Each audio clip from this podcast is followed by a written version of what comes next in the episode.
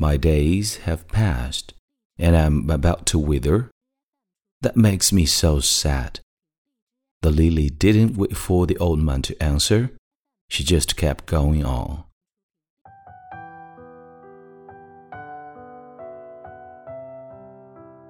Hi，朋友你好，欢迎收听英语美文朗读，我是你的朋友孟飞 Phoenix。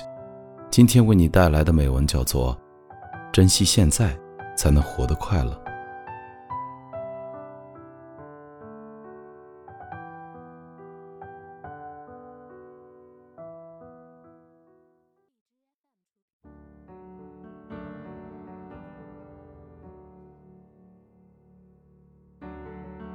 It was a summer day. An old man strolled on the hill cheerfully. He wiped the perspiration on his forehead with his sleeve and kept humming melodies to entertain himself. Suddenly, he heard someone talking to him. Hello, sir. The old man turned around but saw no one. I'm here, the voice came from beside his feet. The old man looked down and saw a beautiful lily. Sir, can I ask you a question? asked the lily. Sure, my child. What do you want to know? said the old man. The lily hesitated for a second and said, Why are you so happy? You don't seem to have many days left to live. My days have passed and I'm about to wither. That makes me so sad. The lily didn't wait for the old man to answer.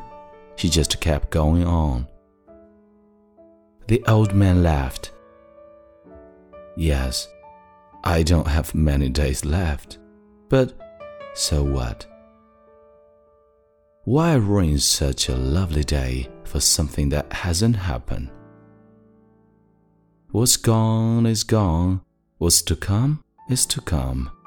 You can't change them, but you can decide to enjoy this very moment that you truly have.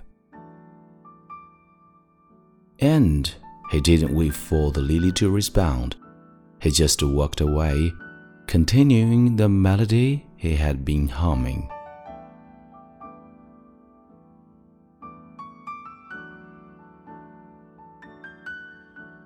你现在收听的是英语美文朗读，本期节目到这里就结束了。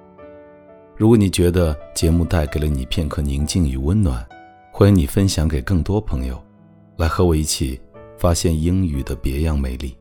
同时，也欢迎你在微信订阅号搜索并关注“英语美文朗读”，来收听更多暖声英语美文。我是孟非 Phoenix，谢谢你的收听。Thanks for listening and see you next time.